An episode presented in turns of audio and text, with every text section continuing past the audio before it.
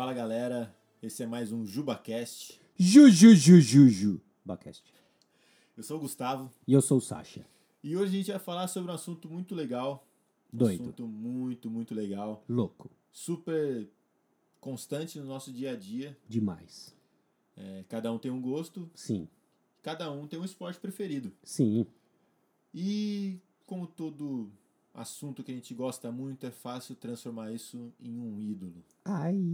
Então a gente tem uma facilidade muito grande em transformar, inclusive, o esporte em um ídolo. Verdade. Como é que eu consigo identificar que o esporte se tornou um ídolo no meu coração? É verdade. Como que eu faço para entender isso aí? Eu acho que tem três, três. Tem mais, né? A gente poderia listar vários, mas vamos pensar aqui em três ah, perguntas, né? Ah, três testes para ver se o esporte virou um ídolo no seu coração. Ok? Bom, ah, isso vale não só para esporte, né? Mas para várias coisas, né? Mas você começa a identificar que o esporte virou um ídolo no seu coração quando você peca, quando você peca, quando você age pecaminosamente para ter algo do esporte. Por exemplo, não só jogando, mas torcendo. Ah, o seu time sofre um gol, o seu time faz um gol, aí você peca na sua reação ou na sua provocação de um time, de alguém, de algum torcedor do time do contrário. Né? Ou você está jogando bola ah, e você é é, gosta tanto de jogar uma bola que você peca para jogar bola. Quando você está disposto a pecar para jogar bola, e um exemplo bem básico, né? Vamos, vamos ser sinceros aí, moçada, né? A sua mãe falou que é época de provas e que você vai ter que estudar para época de provas e você mente para sua mãe que você vai estudar na casa de alguém e você vai jogar bola. Quando você peca mentindo para sua mãe para jogar bola, cara, o futebol, o esporte tornou-se um ídolo no seu coração. Quando eu assisto o jogo ao invés de ler a Bíblia, Lógico que ler a Bíblia e assistir o jogo são duas coisas que não são necessariamente mutuamente exclusivas. Mas se você só assiste o jogo em detrimento à sua leitura bíblica, em detrimento às disciplinas espirituais, adivinha só? Ídolo no seu minha coração. mãe pede para eu lavar a louça na hora do jogo. E você. É óbvio que você sempre pode usar de um poder de negociação santificado, do tipo, mãe, é importante que eu lave a louça agora, ou eu posso jogar. A- ou eu posso lavar a louça depois do jogo. E sua mãe olha pra você e fala: Meu filho, eu gostaria que fosse agora. Adivinha só? É agora. É agora. E aí você olha pra mãe e você se irrita. E você desobedece a sua mãe e você vai jogar bola, ou vai assistir um futebol, assistir o jogo de basquete, de vôlei, de golfe, de badminton, de pesca esportiva, sei lá o que, que você gosta. Jockey né? Pô. Jockey Pô, poker, poker night, não sei. Alguma coisa assim, gamão, damão, alguma coisa assim muito bacana, né? E aí você peca, meu. Aí você pecou, o esporte virou um ídolo no seu coração, cara. Não, não, não, é complicado isso aí, é complicado. Agora, esse último exemplo que você falou, Gustavo, ele leva ao segundo teste. E qual é o segundo teste? Quando eu peco porque não tenho. Cabuloso. Não, vamos supor que sua mãe fala assim, vai agora é, é, lavar a louça. E aí você não mente pra ela e você não é, descaradamente não desafia, assiste o jogo ou vai jogar bola. Mas você vai lavar louça. É, captou, né? Você vai lavar a louça, tipo, murmurando, rosnando. Ó vida aos céus. Tá bom, então eu vou quebrar essa louça. Eu vou cuspir em cada prato limpo, né? Aí você peca porque não tem o que você quer. Então no primeiro teste você pecou para ter. E no segundo teste você pecou porque não tem. E o terceiro teste? Terceiro teste. O terceiro teste para saber se o esporte se tornou um ídolo no seu coração é o teste do chuveiro. O que é o teste do chuveiro?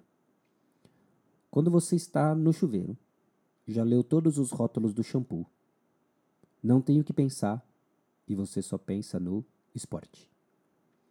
Você fica olhando para o teto e pensa no esporte. Você está no meio da aula e pensa no esporte. É aula de matemática, trigonometria, logaritmo e você pensa no esporte. É aula de ciências, corpo humano, botânica e você pensa no esporte. É aula de geografia, estamos discutindo os problemas sociais da nação e você pensa no esporte. Você está na igreja e você só pensa no esporte. o esporte consome o seu pensamento.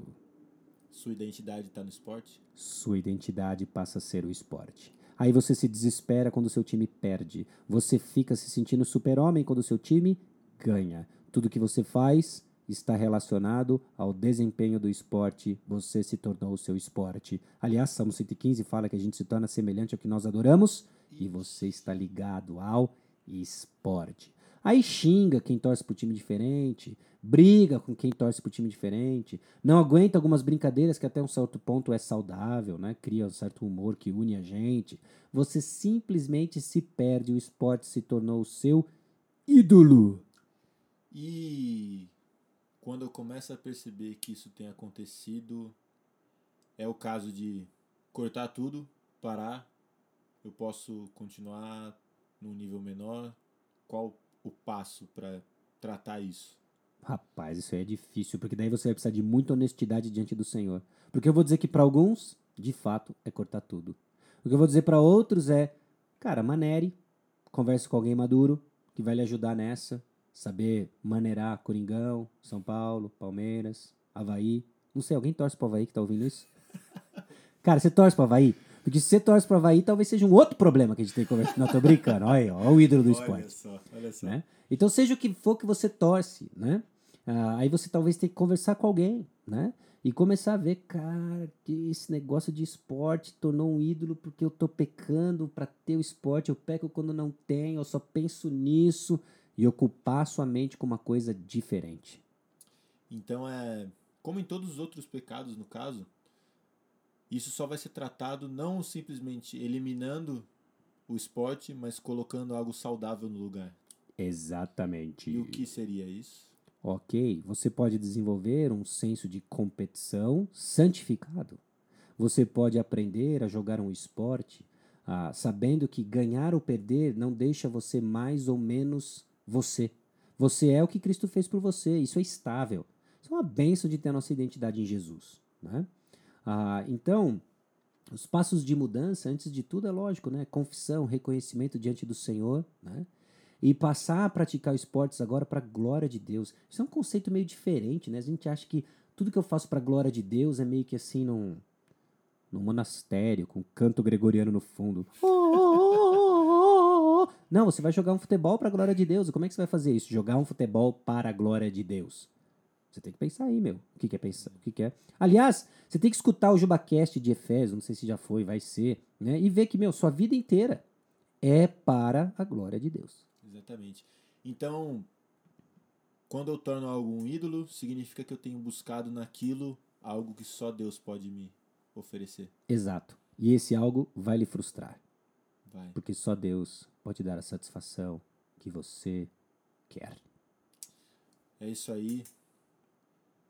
E eu acho que é isso, cara. Não, a gente precisa de um jingle assim do esporte, né? JubaCast, eu, eu. JubaCast. É isso aí, galera. Esse foi mais um JubaCast e a gente se vê no próximo. Falou. Falou. Eu, eu. Tricolor.